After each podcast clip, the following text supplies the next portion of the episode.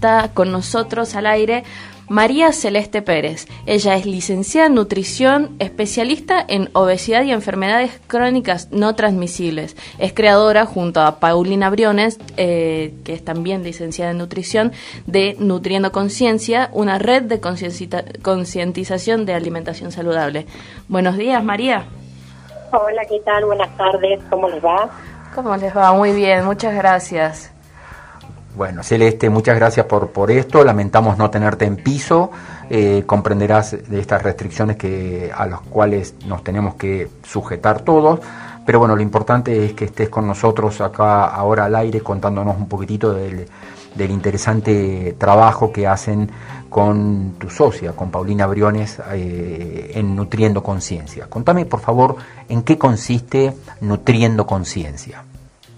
Bueno, eh, Nutriendo Conciencia, digamos, nace primero y principal porque, bueno, somos amigas hace muchísimos años, nos recibimos juntas, hicimos nuestra tesis juntas.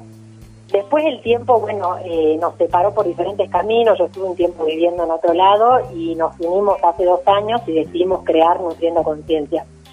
El fin de esta red eh, consiste, digamos, en comunicar y, y brindar información a la población en general sobre temas de alimentación y nutrición. Sobre todo lo que buscamos es informar de forma consciente y también de forma y con eh, cierta evidencia científica sobre temas de alimentación y nutrición.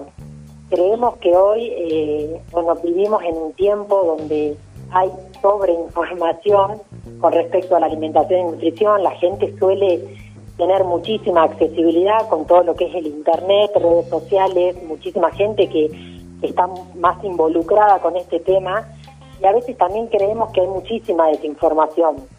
Entonces, eh, nuestra idea fue eh, crear un poco un, espacio de intercambio para que la gente también nos cuente eh, sus dudas y que pueda comunicarse con profesionales que somos capacitadas, digamos, en, en el tema.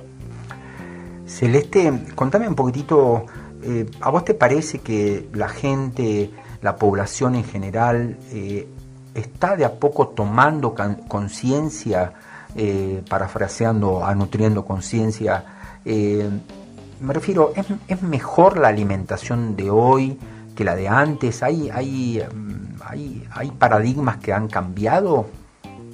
A ver, yo creo que sí, yo creo que hay muchísima más información, la gente está muchísimo más concientizada pero a la vez también la gente suele, digamos, buscar esa información a veces en lugares erróneos. Entonces a veces nos llega, nosotros lo, vemos en consultorio y también lo vemos a través de nuestra página, eh, que hay muchísimos conceptos erróneos con, con respecto a alimentos y a determinado tipo de dietas o alimentación que lleva la población. Creo que la alimentación, como todo, va rotando. No sé si es mejor o peor, eh, pero creo, digamos, que eh, a medida que, pasa el tiempo, la gente intenta o está buscando todo el tiempo querer alimentarse mejor. Eh, sí creo que hoy hay muchísimo más concientización, la gente busca, por ejemplo, ¿no? Esto de alimentarse un poco de forma más natural, creo que ha disminuido un poco el consumo de alimentos procesados, ¿sí? Pero a la vez es muy que resulta, digamos, es un poco difícil eh, poder decir que eh, cambió totalmente, que 100% de la población está concientizada. Si bien nosotros nos dirigimos a una población determinada, somos especialistas en lo que es obesidad y trastornos eh, metabólicos, por ahí tenemos, digamos, un poco más de incidencia en este tipo de población.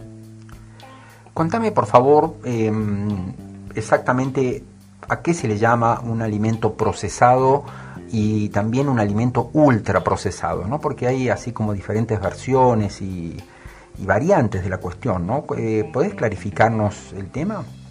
Exactamente. Bueno, los alimentos procesados y ultraprocesados son aquellos alimentos que se someten a diferentes tratamientos industriales para mejorar la calidad del producto. por ejemplo, digamos, por ejemplo, por ejemplo las papas fritas o las galletas dulces. ¿sí? ¿Cómo nos damos cuenta nosotros si realmente estamos tratando de un alimento ultra o eh, procesado? Lo primero que nosotros le decimos a, los pacientes, digamos, es que se fijen en la lista de los ingredientes. Si un alimento tiene más de cinco ingredientes dentro de su lista de ingredientes, ya es un alimento procesado. Por ejemplo, ¿no? Cuando vos vas a comprar eh, una papa frita, ¿qué es lo que vos pensás que tiene que tener en la lista de ingredientes? Si es solamente una papa frita, ¿sí? Pensás que va a tener papa y a lo sumo por ahí algún agregado de aceite o sodio, tal, digamos. Exacto. Cuando vos te pones a leer la lista de ingredientes de cualquier tipo de papa frita, em, de cualquier marca, a eso me refiero, tienen más de 7 a 10 ingredientes. ¿sí? Eh, es decir, que utilizan muchísimos conservantes aditivos que son perjudiciales para la salud. Perfecto. ¿Y el ultraprocesado, Celeste? Es lo mismo, digamos, el procesado y el ultraprocesado, el ultraprocesado lo que tiene es que es muchísimo más procesado, tendría a ser como más procesado que lo que es la galletita o la papa frita. Pero en realidad los dos alimentos, o sea, tanto el ultra y el procesado, se definen, digamos, como alimentos eh, que, se consideran no saludables. Celeste, pero ah, también hay, una cuestión, digamos, que, que, que, me parece que hay que tener en cuenta, que es, como en otros órdenes de la vida, el equilibrio, ¿no? Porque, mm, porque por ahí nos comemos una papa frita y nos tomamos una cerveza, o por ahí comemos unas galletitas y acompañamos los mates. Este, Estamos totalmente de acuerdo, Carlos. O sea, eso es lo que nosotros tratamos de intentar transmitir.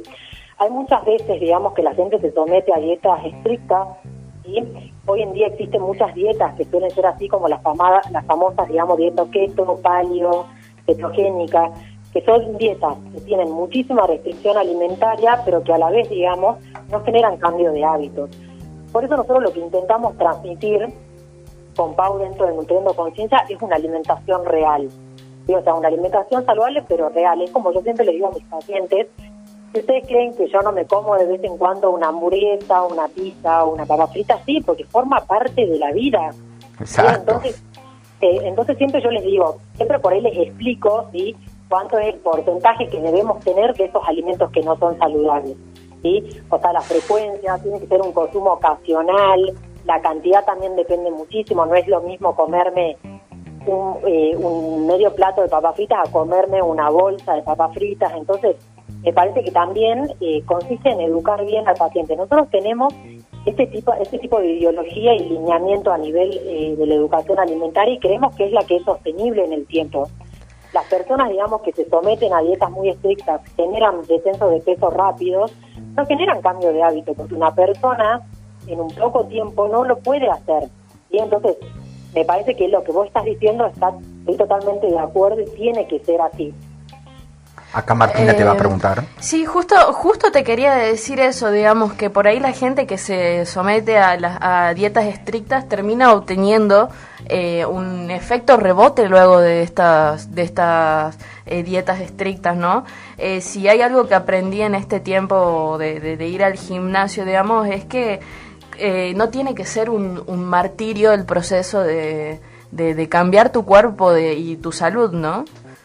Bueno, yo creo que eso es fundamental, ¿no? Primero yo siempre les digo cuando nos llegan por primera vez pacientes con ganas de, descenso de peso y que por ahí han intentado otras dietas muy estrictas, lo primero que hay que tener en todo este proceso es paciencia. ¿sí? Uno no va a cambiar sus hábitos alimentarios ni en una, ni en dos, ni en un mes. Y requiere de mucho tiempo, de mucho aprendizaje, también cada cuerpo es diferente y eso también hay que tenerlo en cuenta. Yo por eso siempre les digo, hay muchísima información en Internet, pero vos capaz que estás necesitando algo específico que te lo puede dar un profesional que sabe, ¿sí? No todos los cuerpos son iguales, no todos los metabolismos son iguales y tampoco los gustos, digamos, y preferencias de, de cada persona, digamos, varían. Creo que eso de, la restricción alimentaria sigue existiendo, yo lo, lo, sigo viendo, por más que eso es lo que yo les intentaba explicar en un principio, por más concientización que hay con la alimentación, por más que nosotros siempre lo explicamos, aparte que eso es algo muy dañino para el cuerpo y también a nivel de la, de la psicología. Una persona que restringe todo el tiempo, y a la larga, digamos, mediante diferentes, digamos, este, mecanismos y hormonales que suceden en nuestra cabecita, después genera muchísimas más ganas de seguir comiendo alimentos que no son saludables. Entonces me parece que es todo un proceso de aprendizaje y también, digamos, de lo que quiera lograr la persona, sus objetivos. Celeste, tengo, tengo una, una pregunta, una duda que es que me parece que es un eje central en toda la cuestión eh, de la alimentación y es la cuestión económica. Em, ¿podrías, a ver, la situación ideal es tener un bolsillo como para ir al supermercado o como para ir a la verdulería, a la carnicería y comprar exactamente lo que te hace falta, lo que te hace bien, lo que sabes que es correcto y que va a ser consecuente con, tu alimentación y desarrollo. Pero también sabemos que muchas personas no están al alcance de lo que desearían poder comprar para ellos, para sus familias. Entonces te, te pido, te pregunto si vos me podés decir algo, como se dice en los bazares, bueno, bonito y barato. Galletas de arroz. Ah, no, me muero. Me no, bueno, este tema, o sea, me, me, encanta este tema, Carlos, me parece que es fundamental, porque yo creo que hay mucho mito detrás de eso.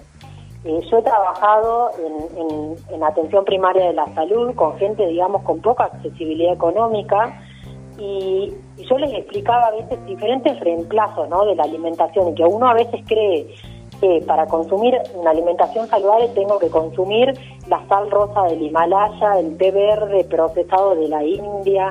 Entonces es como que te estoy diciendo, hay muchísimo mito y a veces la alimentación saludable acarrea como alimentos que son como un poco imposibles y que realmente hoy con toda esta moda de la alimentación, de los superalimentos y de los alimentos funcionales, es real que hay, que hay ciertos alimentos que se fueron por las nubes con los precios. O sea, hasta a mí me pasa yo creo, digamos, que una alimentación básica no es cara. Me parece que a veces la gente eh, busca, o sea, pertenecer a una alimentación saludable comprando esos alimentos que obviamente para un montón de personas es inaccesible. Pero una, una alimentación básica saludable depende de frutas, verduras, cereales integrales, videos, y también depende, digamos, de evitar consumir esto que yo te estoy explicando, alimentos procesados, alimentos procesados, tratar de que si el pan en vez de comprarlo, hacerlo, te sale muchísimo más económico, te sale muchísima más cantidad. ¿sí? Hay personas, por ejemplo, digamos que eh, te dicen, ay, pero yo no puedo comprar eh, esa determinada, ese determinado producto. Bueno, no lo compres, pues puedes reemplazarlo, digamos, con otro alimento. Yo creo que ahí depende muchísimo de la capacidad del profesional de nutrición en adaptar un plan de alimentación. Eh, me parece que ahí nosotros estamos capacitados para poder dar una alimentación a personas por ahí que no tienen tanta accesibilidad como a otras personas que sí pueden comprar otro tipo de, productos. Finalmente, Celeste está clarísimo, ¿no? Finalmente el tema de los chicos, ¿no? Se, se, ha detectado eh, o se está observando, y esto no es una cosa excluyente de Salta, de Argentina, sino que es extensivo a otros países del mundo, ¿no? Muchísimos niños muy pequeños con ya claras eh, inclinaciones, síntomas de obesidad. Eh, eh, esto es, este, es, tremendo, ¿no? ¿Cómo, ¿Cómo se vuelve, ¿no? Cuando ya empezás a ver un chico que tiene 10, 12 años y ya está gordini, eh, ¿cómo, ¿cómo volver atrás? ¿Cómo reeducar? ¿Cómo controlar esto, no?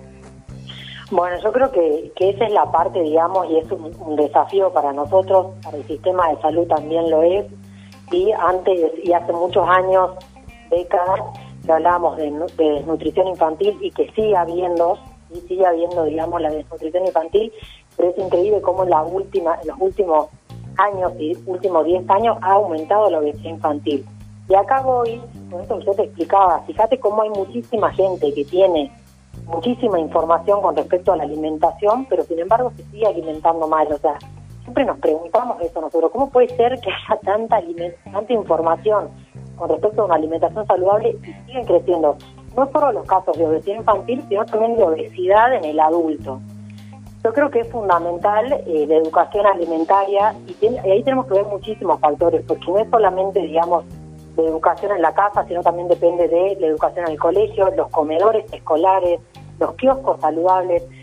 Bien, el sistema de salud eh, ha creado muchísimos programas que ayudan a mejorar un poco la alimentación, también hay que ver qué es lo que posee. Nosotros cuando estudiábamos, eh, por ejemplo, ahora hace poco el tema de la copa de leche, nosotros veíamos, el, yo veía, digamos, el menú semanal de la copa de leche, que es un, es un programa que brinda provincia y que se ha retomado en este último tiempo acá en Salta, eh, y yo veía un poco el menú que se le brindaba y la mayoría de los, de los alimentos eran alimentos ricos en azúcares, grasas e hidratos de carbono. ¿Me entendés? Entonces yo decía, ¿cómo puede ser que hay algo que está brindando el mismo estado, en la misma provincia, eh, no se fijen un poco en el tipo de la calidad que le estamos ofreciendo a nuestros niños. ¿sí? Lo mismo Celeste. con lo que... Sí. perdón, perdón, se, los, se los termina el tiempo, está clarísimo el concepto, eh, te, pido disculpas, pero quedó ya redondeado, digamos, la idea esta, digamos, ¿no? Eh, bueno, y te agradecemos eh, por, por, tus palabras precisas, por, por, por, esta educación puntual que nos has dado con respecto a nuestra alimentación y ya sabemos que nutriendo conciencia, si queremos seguirlas tanto, tanto a vos como a Paulina, ¿no es cierto? Arroba nutriendo conciencia, ¿así es? Sí, arroba nutriendo.conciencia.palta, así que bueno, los invitamos a todos a seguirnos y les agradezco a ustedes, digamos, por este espacio. Eh, siempre es un placer compartir con vos, Carlos, así que muchas gracias. Bueno, bueno, muchísimas gracias a vos por, por estar con nosotros.